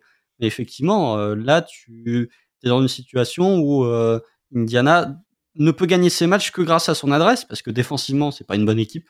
Euh, Turner, on a atteint le point blessure de Turner. Ça y est, on est le 15, le 15 janvier. Ça y est, Turner est questionable à peu près tous les matchs. ça, c'était à prévoir. Mais euh, oui, du côté d'Indiana, il y a toujours Bénédicte Mathurin que moi je trouve toujours intéressant, même si sa réussite, son adresse a, a baissé, mais en même temps, il pouvait pas rester au niveau euh, dont il était. Euh, mais euh, je, je, le trouve toujours intéressant, même un, un Jalen Smith qui s'est fait poster ouais. par Jamoran cette nuit. Mais Jalen Smith, ouais, salement, salement. Mais au moins il y va. Tu vois, moi je respecterai toujours les gens qui vont au compte plutôt que ceux qui font des business decisions. Euh, mais voilà, je trouve que Jalen Smith est un, un apport intéressant que finalement, quand tu vois ces Pacers, ok, c'est, ils vont probablement euh, s'effondrer ou être moins forts euh, sur le restant de la saison que ce qu'ils ont été sur la première partie de saison. Mais de ce que j'ai vu, j'ai déjà envie de dire que la saison des Pacers est déjà réussie en fait. T'as des jeunes à potentiel, t'en as vu certains. Voilà, il reste juste à se débarrasser entre guillemets des vétérans, peut-être à la trade deadline, peut-être durant le, le processus, enfin peut-être durant l'intersaison, mais euh, pour moi, Indiana, de toute façon, l'objectif n'était pas d'aller en playoff en début de saison, c'était de développer ces jeunes. Et je trouve que les jeunes se développent plutôt bien. Mm. Eh ben, Constant, tu peux enchaîner avec euh, ton équipe euh, déception, enfin l'équipe sur laquelle tu veux mettre la lumière euh, sur ces 20 derniers matchs. Alors, tu avais parlé de Jason Kidd en disant un coach défensif. moi, je voudrais parler d'un coach qui est censé être défensif, mais qui n'est pas défensif, à savoir Chauncey Billups. Je voudrais parler de Portland. Euh, je ne voudrais pas vous envoyer des fleurs, mais euh, vous avez fait un podcast en début de saison sur Portland et Sacramento en disant que c'était trompeur. Euh, Aujourd'hui, il y a une équipe qui est bien au-dessus de l'autre au niveau des classements. Et pour moi, une des raisons pour laquelle Portland est en train de s'effondrer salement là depuis leur début de saison en 10-4, ils n'ont pas de banc. Ils n'ont pas de banc. Depuis le 1er mhm. décembre, le banc de Portland est 29e en minutes. C'est aussi le 29e en points par match c'est le 27e en net rating. Il y a que trois équipes qui sont moins, enfin, il y a que trois bancs qui sont en, qui ont un moins bon net rating que celui de Portland. C'est les Spurs, les Rockets et les Hornets. et comme ta stat, Tom, quand t'es avec les Spurs, les Rockets et les Hornets, c'est que c'est pas bon signe, globalement. C'est vraiment pas bon signe. Euh, Quand tu vois leur meilleur joueur en sortie de banc, en tout cas le plus régulier, ça se débat entre Drew Eubanks ou Shadon Sharp. Euh, c'est pas, c'est pas viable. Et Sharp qui est pas régulier du tout. Hein. Non. Non, donc je pense que le meilleur joueur en sortie de bande de Portland, c'est Drew Eubanks. Voilà. Mm. euh, donc c'est pas viable pour une équipe contender. Euh, le reste, c'est du Justice Winslow qui l'avait blessé, c'est du Jabari Walker, c'est du euh, Watford. Alors le, le, seul point sur lequel je leur donnerais un peu le bénéfice du doute, c'est que il y a Gary Payton qui va revenir. Là, il revient, là, il a joué euh, 3-4 matchs, il va revenir progressivement, donc il va t'apporter au, au niveau du banc. Le reste, ça ne suffit pas en fait c'est que Portland devient euh, de facto, ne peut survivre que grâce à deux choses. Euh, Jeremy Grant, les fois où il décide d'allumer son cerveau, ce qui est assez rare ces derniers temps. Euh, là encore, on voit les limites de Jeremy Grant. Quoi. C'est, moi, je, moi, c'est un joueur que j'aime bien, Jeremy Grant. Mais il y a des situations où euh, défensivement, il fait pas grand-chose. Offensivement, la sélection de tir est quand même assez euh, incroyable, franchement. Euh, mais incroyable, pas dans le bon sens du terme. Et ils sont obligés, enfin Damien Lillard est obligé de mettre des matchs à 45 points euh, tous les soirs, au minimum 35, pour que Portland. La saison est sous survive. côté, je pense Lillard. Enfin, je pense, qu'on- je pense qu'on globalement, je pense que les gens ne se rendent pas compte à quel point Lillard est fort cette saison, en tout cas. Moi, je Parce le qu'en trouve fait- moins fort, mais. euh, Au moment où les gens se sont intéressés à Portland, c'est au moment où on a fait l'épisode, c'était le collectif qui brillait, et maintenant que l'é- l'équipe est moins forte, c'est Lillard qui tient l'équipe à bout de bras, mais il y a moins le bilan collectif, donc on les met moins en avant. Ho- Honnêtement, c'est vrai que Constant, je veux pas nous envoyer des fleurs, mais on avait identifié quelques petits problèmes quand même dans, chez Portland. Genre, Jeremy Grant, je maintiens ma théorie, il va prendre un paquet de thunes cet été, Ah, c'est mais c'est quand même pas le mec, c'est pas la meilleure deuxième option de la NBA comme ça l'était pendant genre deux semaines à un moment. C'est pas, c'est pas possible. Hum. Non, c'est ça. c'est Et puis la défense, hein. La défense, on, on avait, on l'avait dit, hein. Les adversaires, on allait pas continuer à mal shooter euh, face à la défense de zone. Tu- La zone, tu t'y habitues. Et puis euh, voilà, hein. tu, tu commences à prendre, à te faire ouvrir par des doubles écrans euh, dans ta zone. Il y a pénétration, kick out, tu vois, tu prends des trois points. Et puis c'est c'est une équipe qui, malheureusement pour elle, il manque de de polyvalence, il manque trop de polyvalence défensive. Donc on verra avec le retour de si tu vois s'ils peuvent avoir des line-up euh, solides avec par exemple euh, du du Winslow euh, et euh, et du Peyton Junior, ils pourront peut-être trouver un peu de, de polyvalence, mais sinon avec ce qu'ils ont, le matos qu'ils ont, bah ils vont pas effrayer grand monde hein. Enfin, Non. le Pierre je trouve Nurkic, qu'on ouais, met, il on met une pression de, de ouf sur Peyton. Ça fait trois, enfin depuis le début de la saison, on parle de son retour et on a l'impression qu'il va changer le. Tu vois, c'est, c'est- on, on est tous d'accord que un extérieur tout exceptionnel qu'il soit défensivement, il va pas re, il va pas re, rechanger le, le destin euh, défensif des, des Blazers en fait. C'est le théorème Bah, Lonzo Ball, quoi. ouais. C'est euh, justifier une mauvaise défense par l'absence d'un joueur. Euh, Ouais, là, c'est même, c'est même ouais. pas un joueur qui était là l'an dernier, c'est une addition d'off-season, euh, Gary Payton Jr. Donc c'est ça le problème. Mais oui, euh, Nourkic, là il commence à shooter à trois points, mais moi j'aimerais bien qu'il se mette un peu à défendre aussi, Youssouf Nourkic, à un moment. Quoi. Mais tu vois, mais tu vois, il shoot à trois points, mais les équipes n'ont aucun respect pour le shoot à trois points de clairement, tu vois. clairement, il le laisse grand lui, ouvert sur tout. On le laisse tirs. grand ouvert. Vas-y, Bah, tiens tu mon gars, tiens mon Je gars. préfère largement te faire euh, te faire euh, défoncer par un 3 points de Youssouf Nourkic que de te prendre le pick and roll euh, Lillard euh, Nourkic où t'as Lillard qui va pull up juste après l'écran. Ouais, Je ouais, préfère ouais. avoir Nourkic Ouais. largement au large. Eh bien, trois, euh, je suis en train de me dire, ah, c'est équilibré. On avait, ah non, on a plus d'Ouest dans le négatif que de, que d'Est. On avait plus d'Est dans le positif. Comme quoi, hein, une année, c'est une année bizarre pour l'Ouest. C'est vraiment une année, je trouve. On a la mi-saison, on a beaucoup de mal à juger un peu de, de qui, qui se situe. Les forces en présence, ouais. Ouais, les Il y a forces en présence. dans la course au sixième spot, donc c'est normal. Le 15 janvier, c'est normal que ce soit une, une année bizarre à l'Ouest. Eh bien, on va, peut-être continuer, les gars, avec les, trophées individuels, euh, les joueurs qu'on a envie de mettre en avant. Et je vais te lancer toi, Constant, en premier, parce que tu as parlé d'un joueur. Je n'en ai volontairement pas beaucoup parlé dans ma présentation Knicks, parce que justement, je savais que tu allais le mettre en avant, c'est Jalen Bronson. Bien sûr, bien sûr. Euh, Jalen Brunson, 20 là sur les, les 20 derniers matchs, 23 points, 3 rebonds, plus de 6 passes, 45% au tir, 47% à 3 points, pour plus de quasiment 5 tentatives. Euh, moi, je trouve que Jalen Brunson, pas forcément ici, mais on s'est quand même beaucoup moqué d'Enix pour le contrat de Jalen Brunson. Euh, forcé de constater bah, que cette saison, euh, c'est probablement le meilleur joueur d'Enix. Euh, c'est le Mm. troisième joueur qui a mis le, le plus de points dans le clutch en total. Il est à 55% au tir. C'est des, des pourcentages vraiment exceptionnels. Il y a que D'Aaron Fox qui fait mieux en, en pourcentage de réussite. au tir. 62 ou 63. Ouais, Ouais, Fox, Fox, c'est pas mal. Fox, c'est pas mal.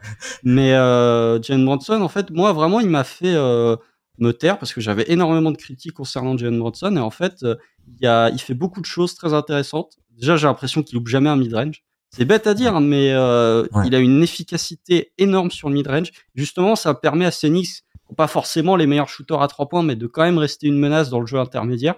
Et oui, clutch, euh, leadership. Quand il y a des absents, il n'hésite pas à prendre le lead.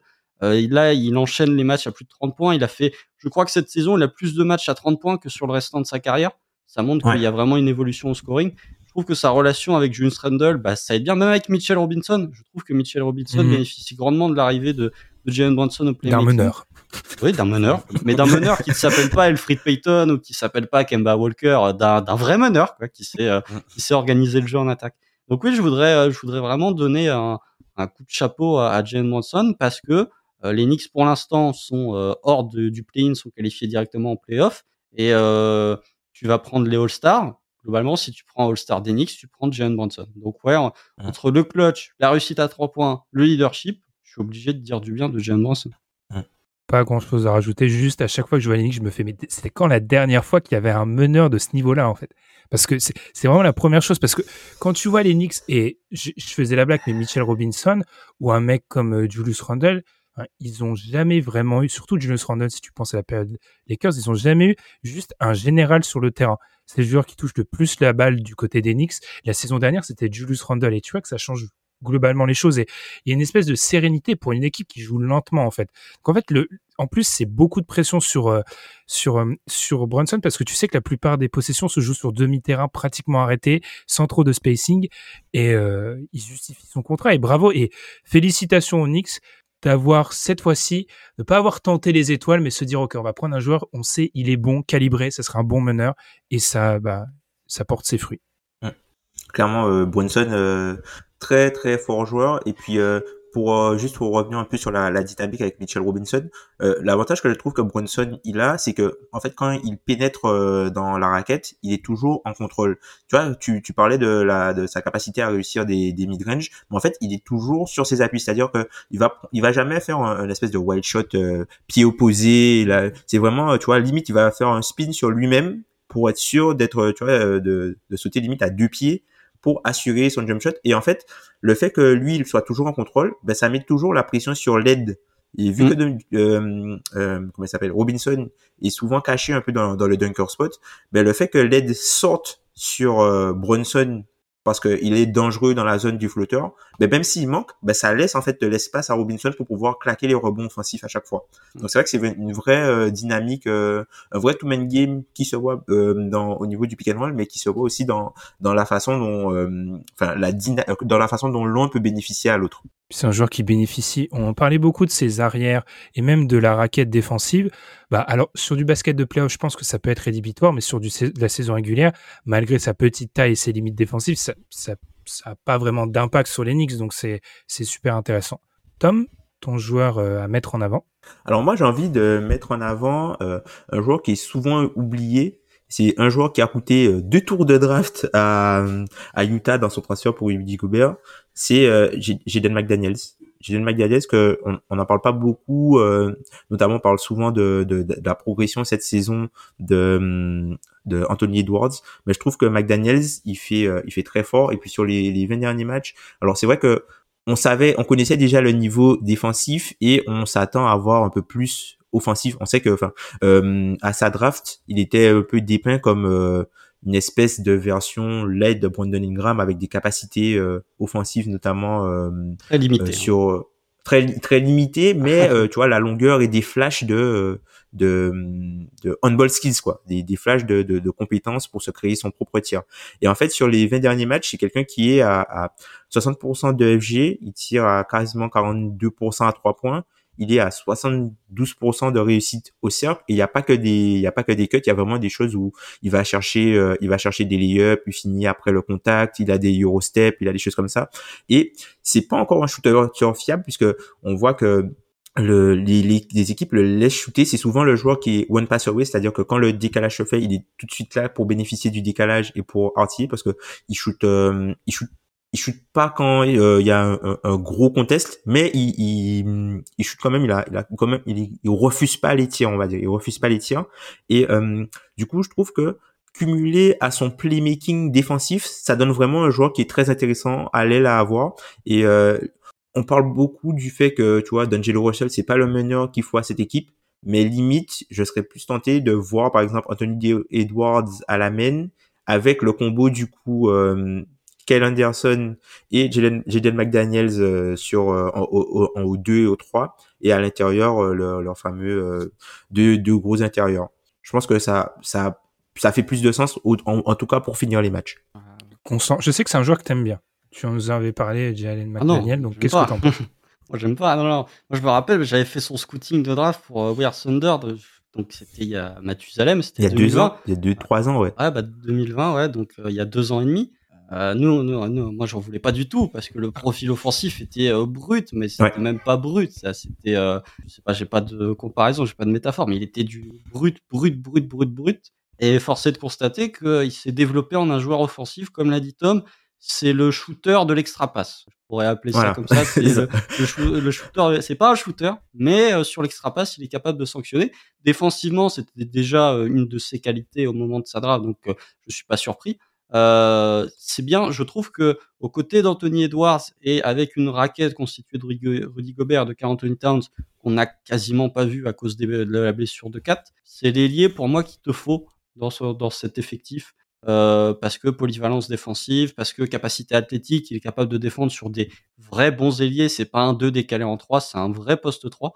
Euh, après, finir les matchs avec euh, Anthony Edwards meneur, moi ça me pose problème personnellement. Mais oui, effectivement, il y a la progression. S'il y a Kyle Anderson à côté, ça va. Ouais, mais Pour moi, en tout cas. D'Angelo Russell est pas non plus le meilleur playmaker de la terre, mais effectivement, mm. Minnesota, on n'en parle pas spécialement, mais ça va mieux. Euh, depuis euh, une dizaine de matchs. Ils ont battu les Cavs là, euh, ce qui m'embête d'ailleurs pas mal pour les classements, mais bon, ils ont battu les Cavs cette nuit. Et je trouve que effectivement défensivement, même Anthony Edwards a progressé. Je pense que il y a une, il y a un souffle qui est emmené bah, par Rudy Gobert, mais aussi par McDaniels, qui force un peu les autres à se mettre au niveau de ces deux garçons. Eh bien, je vais terminer. Je vais rester à l'Ouest. Je vais rester dans la même division. Moi, je vais mettre en avant Aaron Gordon parce que c'est un joueur que j'ai toujours apprécié et je trouve que là, actuellement, alors oui, Jokic, ah, le fan d'Orlando se réveille enfin. Euh, oh cette, cette, théorie, c'est la pire théorie du complot c'est vraiment la pire. Euh, alors, je trouve que, alors, il est arrivé à la trade deadline 2020, 2020, 2020. Donc, il a eu cette moitié de saison avec euh, avec euh, euh, Nikola Jokic, mais là, il est vraiment au sommet de sa complémentarité et vraiment de sa relation avec Jokic. C'est-à-dire que les espèces de passes euh, lunaires de Jokic où Jokic va le trouver euh, sur une passe aveugle, etc. Aaron Gordon sait toujours où se placer et je trouve que c'est un complément. Alors oui, compléter un mec qui est MVP, c'est toujours assez facile, mais pour moi, c'est on a terminé cette phase un peu bâtarde du Aaron Gordon fin d'Orlando où il prenait beaucoup de tirs à mi-distance longs parce qu'il n'y avait pas de spacing autour de lui. Il était vraiment dans un rôle qui lui, lui correspondait pas. Là, il prend la plus 64% de ses tirs dans la peinture et on voit que c'est un joueur ultra efficace et qui, ça rejoint un peu mon idée de Julius Randle. Lui, là aussi, face au petit 4, là, euh, spacing, ça découpe. C'est-à-dire que c'est pas possible. C'est-à-dire qu'il domine physiquement et défensivement, il a toujours cette euh, polyvalence-là qui fait que pour moi, c'est vraiment le, c'est vraiment le sparring partner parfait pour un, pour un, pour un Nikola Jokic. Et j'aime aussi le fait que, eh bien, parfois, alors, Jamal Murray le fait un peu, mais Aaron Gordon a cette capacité à parfois faire quelques passes et il y a quelques pick and roll que j'ai vu du côté de Denver où c'est lui le porteur de balle, c'est Jokic qui euh, qui va du coup euh, poser l'écran et là encore une fois bonne chance pour le petit 4 en face qui soit se prend euh, l'autobus Aaron Gordon, soit qui doit défendre Nikola Jokic au poste. Donc c'est vraiment un joueur que je trouve qui a trouvé son rôle, qui est sur un contrat qui est assez intéressant et qui, si Denver réussit aussi bien en ce moment, oui, c'est parce que Nikola Jokic et cette équipe globalement est à nouveau en bonne santé, mais je trouve qu'il faut pas euh, minimiser le rôle d'Aaron Gordon, qui est un joueur à 63% d'efficient field goal percentage, donc qui est ultra efficace et qui euh, sera important pour Denver, qui est un contender, je pense. Et c'est un joueur qui sera déterminant pour euh, dans ce cette conquête du titre, tout simplement. J'ai plus de salive, les gars. Qu'est-ce que vous avez à dire sur sur Aaron Gordon. Non, bah, c'est là où on voit la, capacité de Nikola Jokic à transformer des joueurs euh, avec un QI basket limité, j'ai envie de dire, en des bons joueurs de basket. Parce que Aaron Gordon à Orlando, euh, c'était compliqué. Hein. Euh, c'était en sélection de tir QI basket, il y avait vraiment des séquences où c'était le trou noir. Aaron Gordon à Orlando, il avait la balle, tu la revoyais plus. après, on peut, on peut effectivement, Aaron Gordon fait une super saison, la complémentarité avec Jokic est évidente.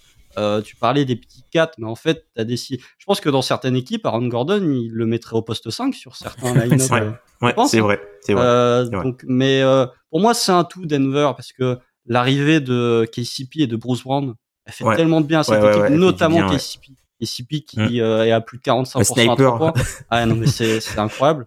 je trouve que c'est vraiment un tout, mais effectivement, tu, s'il devait y avoir, je pense pas qu'il le sera, mais oh, quoi que et s'il devait y avoir un second All-Star à, Denver, ce serait Aaron Gordon et, assez facilement. Après, effectivement, il est capable de, de son défenseur aussi parce que les qualités athlétiques sont largement au-dessus de la moyenne. Mais mmh. euh, il est, c'est devenu un joueur intelligent et pas juste une brute de décoffrage. C'est vrai, mais même sur, tu vois, euh, euh, une action qui euh, met vraiment un exergue que ce que vous venez de dire, c'est par exemple sur l'espèce de passe volée contre les Lakers. Oui, c'est contre les Lakers, la passe à Aaron Gordon dans, dans le coin où il allait poser, il venait pour poser l'écran, il allait, il remontait tranquillement pour poser l'écran, il se prend une passe boulet de canon qu'il arrive à choper. bah, du coup, il boulit son défenseur pour finir, quoi. Mm, mm, mm. Mais il était, il, il, était vraiment, il partait vraiment dans le sens opposé, tu vois. Il attrape la passe, il a il fait redescendre un petit peu la balle et avec toutes ses qualités physiques, il arrive à enfoncer le défenseur euh, euh, en même pas un dribble pour euh, finir finir au cercle quoi sur sur une, une action créée de toutes pièces quoi qui était pas qui était pas prévue. Donc oui, c'est il faut faut lui donner du crédit. Après je pense que c'est un joueur qui à Orlando, il y avait pas de il y avait pas vraiment de de, de, hiérarchie. oui. Donc tu vois, t'as, t'as je sais pas si il y avait quand même des bons joueurs, mais tu vois, c'est-à-dire que euh, quand tu regardais les joueurs qui étaient à côté de lui, je pensais pas qu'il se disait ouais ben je suis je suis je suis ouais je suis pas meilleur que vous je pense pas qu'il se disait euh, ouais Vucevic il est forcément meilleur que moi ou euh, Fournier est forcément meilleur que moi tu vois. Il se disait ben ok Alors que là il est un peu obligé là là il a pas le choix. Là, là s'il se dit pas ça il y a un problème. Il se dit je suis meilleur que euh, le double MVP en titre peut-être triple. Bon c'est qu'il y a un moment où c'est même plus de la confiance là à ce niveau là c'est ça, il a pas le choix. Et puis, euh, je pense que c'est un joueur aussi qui devient aussi mature dans, dans, dans son basket. Hein. C'est un joueur qui devient aussi mature dans son basket. Et euh, qui est euh, parfaitement entre guillemets, enfin qui est parfaitement ancré dans dans le rôle que le rôle théorique que, que tout le monde voulait pour lui au départ. Hein. Mm. Il y a un peu cette, il y a un peu ce truc. On fait souvent la je porte le maillot des Ravens qui vont probablement perdre en playoff au moment où vous aurez entendu ce podcast. Mais passons, il y a, cette relation un peu euh, quarterback-receveur avec euh, avec Jokic Gordon où des fois tu vois Gordon, je pense à un match contre Atlanta où Gordon à un moment fait un déplacement et Jokic le voit le voit même pas, mais le mec se dit il va me trouver genre, il me trouvera probablement là et au moment où Atlanta commence à doubler euh, Jokic au poste, Jokic le trouve, tu te dis comment il sait qu'il est là? Bon ça c'est un détail, mais du coup il y a cette relation où Gordon il a deux saisons avec lui. Maintenant, il sait que sur ce spot-là, Jokic le trouvera. Et du coup, c'est pour ça que je pense qu'on a la, pleine puissance de d'Aaron Gordon. Je m'attendais pas à ce qu'on parle autant d'Aaron Gordon dans un podcast en 2023. Enchaînons sur les mauvais points. Pour terminer, messieurs, donc les mauvais points individuels. Je vais garder Constant pour la fin parce que je sais, Constant, c'est, ça, sera le sommet du podcast, son, son mauvais point. Donc, Tom, je te laisse commencer. Moi, c'est Chris Paul. Alors sur la, alors Chris Paul il est un peu blessé il s'est blessé euh, face à Miami euh, à la hanche, mais du coup il a quand même joué 16 matchs sur euh, les, les, 20 derniers. Et Chris Paul, ben sur ses 20 derniers matchs, il a tenté 6 tirs au cercle. 6 tirs au cercle, il en a réussi 3. Et parmi les réussites, c'est des... 50%, alors il y a une réussite, il y a une réussite face à Blake Griffin à Boston, et il y a une réussite où le joueur qui le défend prend en fait un écran euh, un backscreen de Biombo au niveau euh, au niveau de la ligne médiane. Donc du coup, Chris Paul a euh, le temps de prendre la, de la vitesse pour aller finir un layup. C'est tout. Donc on parle des problèmes, on parle des problèmes d'agressivité, d'agression du cercle de, de, de, cette équipe de Phoenix. Et ben, il faut, il faut, il va pas falloir compter sur Chris Paul pour arranger ça. Hein. Et on ressent bien, tu vois, l'absence de Devin Booker là dans alors oui Chris Paul n'est pas là aussi depuis euh, le début de la semaine mais euh, voilà sans Devin Booker ils sont à 2-12 hein. ils sont à 2-12 et Michael Bridges essaye d'en faire plus bah ça se ressent euh, dans dans ses pourcentages et ça se ressent dans dans la façon dont il défend DeAndre Ayton il souffle le chaud et le froid bon, il a quelques, quelques soucis à la, à la cheville mais tu vois j'étais J'étais pas forcément inquiet pour les Suns, mais là j'ai bien peur qu'ils soient obligés de passer par le play-in. Hein. C'est possible. Je, hein, je, pense que globalement, on est, euh, on a, on a sous-estimé. Je, je me porte, je me porte responsable. J'ai sous-estimé l'importance de Booker dans l'équipe. Je pense que je l'avais clairement sous-estimé quand on voit cette séquence actuelle. Si euh, l'absence de Jay Crowder euh, qui n'aide pas, hein. Parce que là, euh, ah oui aussi. peut-être qu'ils vont réussir à l'échanger, mais pour l'instant, tu as un joueur qui a débuté tous tes matchs l'an dernier que tu n'as pas remplacé. Et vraiment, tu, tu n'as pas remplacé. Et euh, Cameron Johnson aussi a loupé des matchs, alors que lui, il pourrait apporter, alors pas d'agressivité au cercle, hein, Cameron Johnson, attention, interdit, mais euh, il pourra apporter un peu en attaque. DeAndre Ayton, je vois les fans des Suns dire qu'il a progressé. Je fais, ah bon? Il fait des bonnes perfs, hein, mais pour moi, euh, DeAndre Ayton a toujours les mêmes problèmes euh, que DeAndre Ayton, c'est que il joue pas comme un joueur de sa taille, il n'utilise pas assez sa taille pour bully ses adversaires, etc., etc. Après, voilà, Devin Booker. Est-ce que le retour de Devin Booker et potentiellement un trade de Jake Crowder va remédier à tous les problèmes de Phoenix? Je suis pas convaincu. Pas tout. pas tout. Chris Paul aura toujours le même âge en fait. Et ça, ah l'agressivité au cercle de Chris Paul, c'est un truc dont on avait déjà parlé en finale NBA contre les Bucks, c'était il y a deux ans. Mm. Non, mais là, c'est vraiment en fait, pour qu'il y aille, faut vraiment qu'il ait beaucoup, beaucoup d'élan. Après, ce qui le sauve, c'est que à trois points, il est létal, même si il continue de refuser, euh, il continue de refuser les les, les catch and shoot à trois points. Mm. C'est quelque chose. Alors, il les met quand, mais il les refuse. Tu vois, il va, il, a besoin de son rythme. Et je me dis que avec le retour de Booker, si tu as besoin de faire l'extra pass et que tu l'as fait à Chris Paul et que tu sais que Chris Paul, il va forcément poser un dribble et il pourra pas te blow by, ben ça limite ça limite en fait sa, ses capacités en fait à, à faire mal à ta défense en fait. Et mhm. je pense que c'est peut-être quelque chose sur lequel tu vas pouvoir vivre en playoff où tu vas te dire ok une fois que Booker il lâche la balle on peut laisser de l'espace un peu à Chris Paul même s'il est derrière la ligne à trois points parce qu'on sait, on sait qu'il prend pas les catch and shoot il les prend pas là pendant la période là trois shoots pris dans le corner pour Chris Paul trois shoots pris le poids le poids des années aussi je bah pense que... ce que je vais dire hein. Euh, mais même de, pour Phoenix de manière générale, euh, le, entre la finale 2021, bon, la demi de conf, ils sont quand même pas foulés au niveau du physique, mais là tu commences à avoir vraiment beaucoup de blessures. Tu payes peut-être les efforts physiques que tu as dû dépenser ces deux dernières années, notamment Chris Paul, qui on le sait, est pas le joueur le plus healthy de la planète. Mmh. le premier tour face aux Pelicans qui, euh, bah, qui l'a entamé, qui l'a entamé. Moi, alors, je vous avoue, j'expliquerai un peu plus tard dans le podcast, semaine, euh, beaucoup, semaine récemment où beaucoup de travail, donc difficile de, de mettre en avant un joueur comme ça. Donc, je me suis dit, valeur refuge, Isaac Okoro. Alors, du coup, parlons d'Isaac Okoro, les gars. Non, parce qu'en fait, Isaac Okoro m'a beaucoup fait réfléchir quand j'ai vu jouer les Cavs, parce que c'est encore un joueur qui est en difficulté. J'ai beaucoup pensé avec lui à l'idée de patience. Et bon, c'est pour ça que je vais parler un peu d'Isaac Okoro, mais beaucoup de d'autres trucs. C'est en fait quand on demande de la patience vis-à-vis d'Isaac Okoro, j'ai l'impression qu'on ne comprend pas qu'il y a en NBA, certains fans, la patience, elle est proportionnelle avec le futur rôle, ou en tout cas ce que tu imagines du joueur.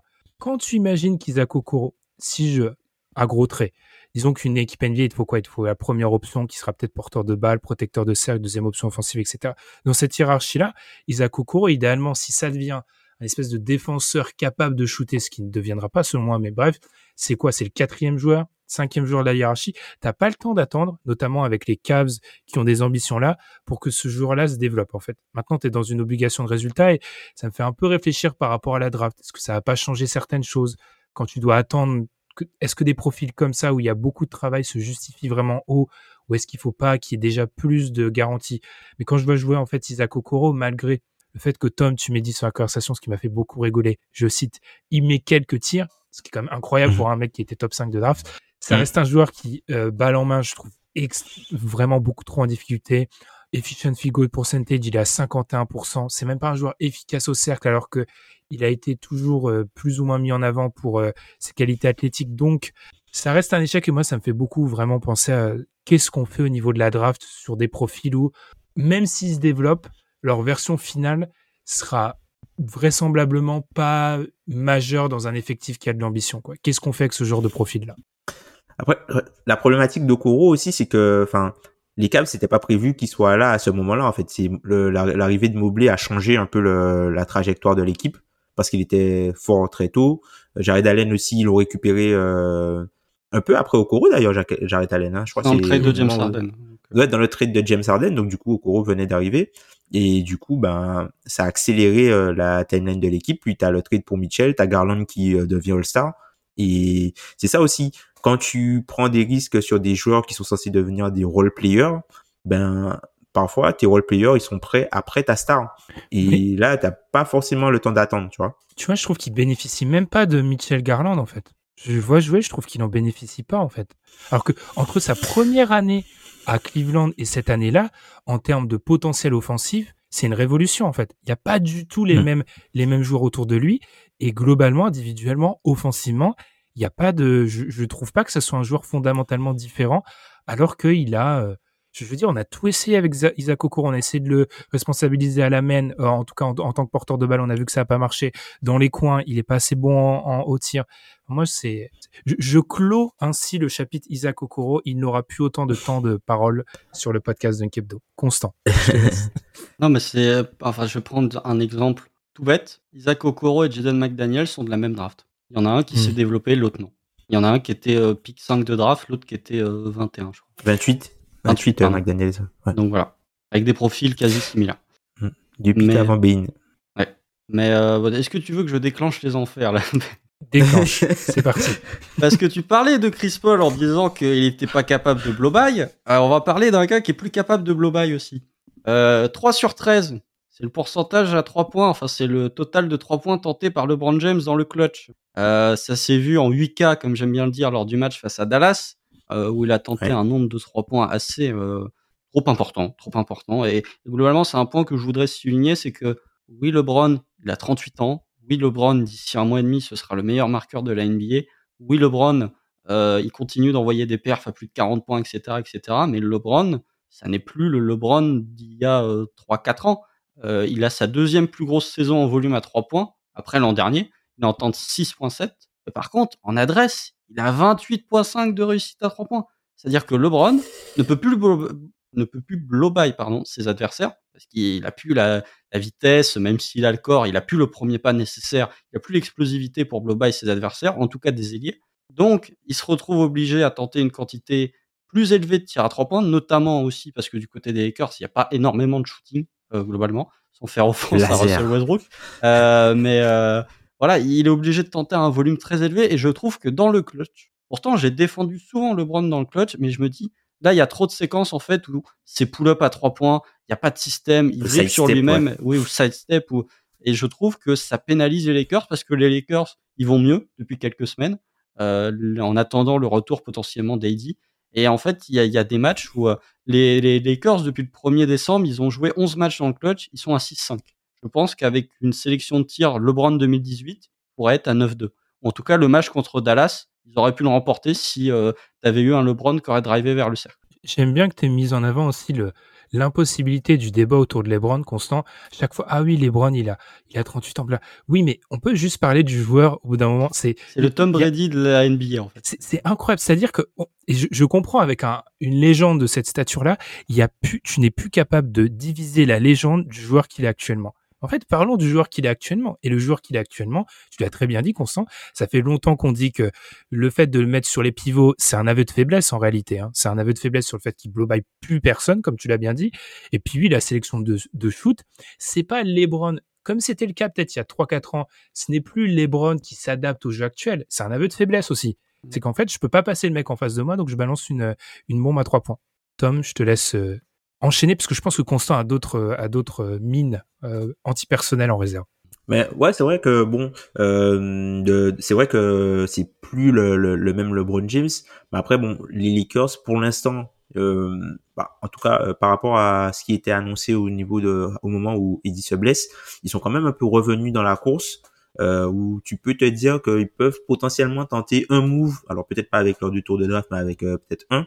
Et putain, le, le, par exemple, tu as le, retour de Schroeder qui a fait un peu de bien quand même euh, pour enlever euh, Nunn de l'équation.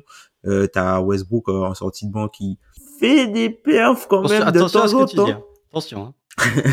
Attention. Il fait des perfs quand même de temps en temps. Mais en tout cas, qui a un rôle important, notamment dans la, dans, dans la percussion et, et, la seconde unité. Et puis, euh, shout out à Ben aussi, euh, Thomas Bryant, Thomas Bryant qui euh, bah, alors c'est pas le remplaçant d'Anthony Davis, mais en tout cas sur le plan offensif, il apporte quand même quelques solutions. Défensivement, il est, euh, il un peu en difficulté.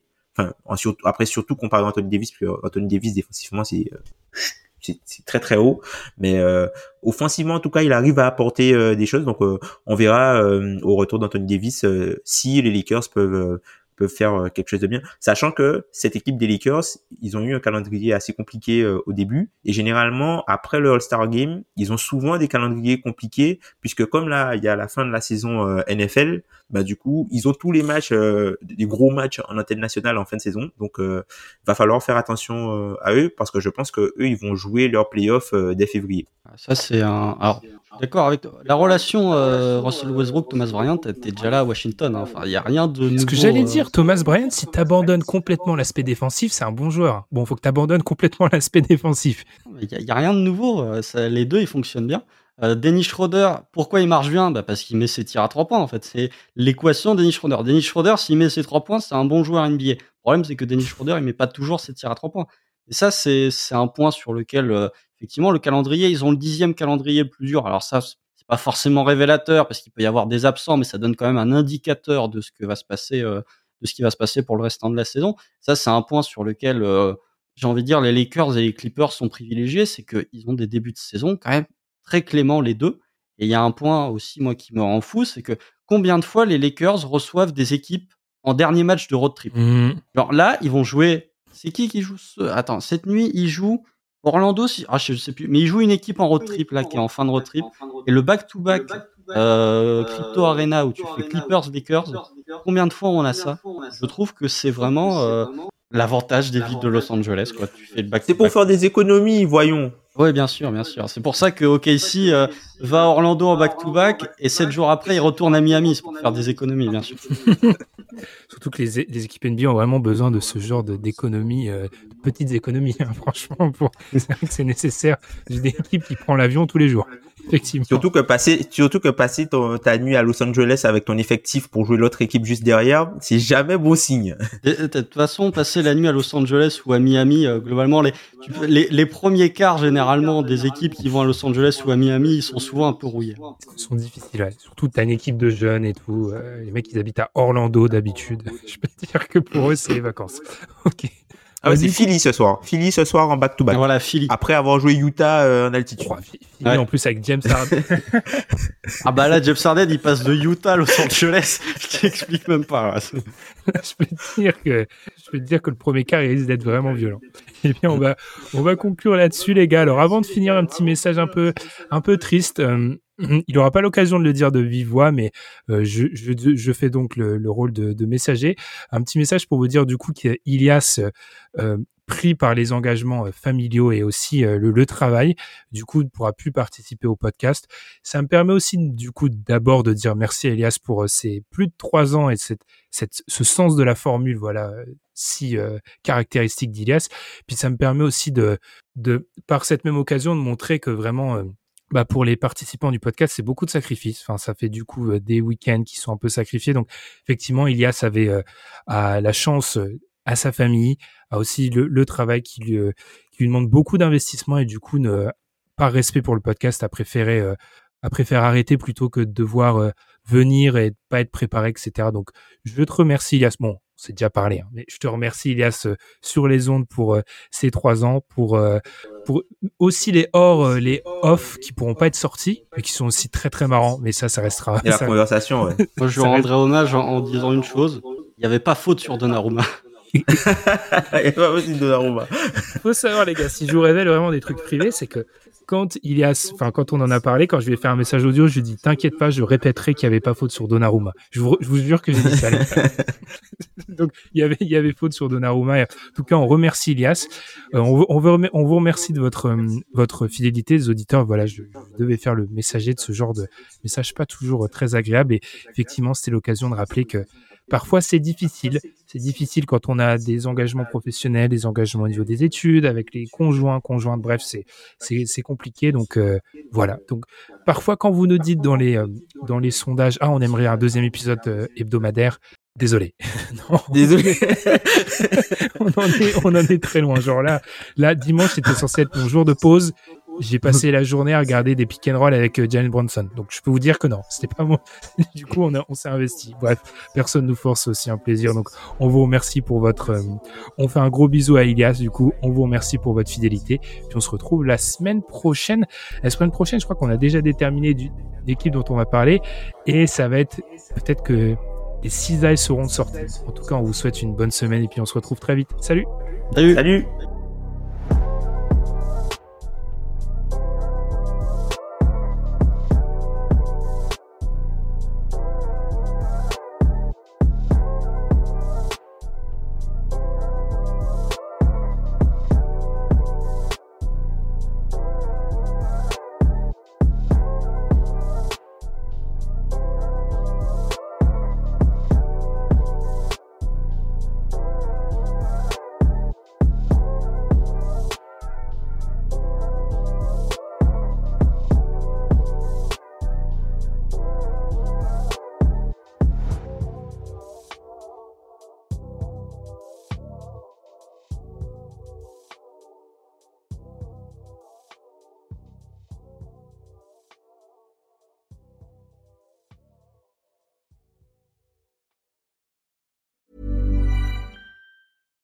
When you make decisions for your company, you look for the no-brainers. And if you have a lot of mailing to do, stamps.com is the ultimate no-brainer. It streamlines your processes to make your business more efficient, which makes you less busy.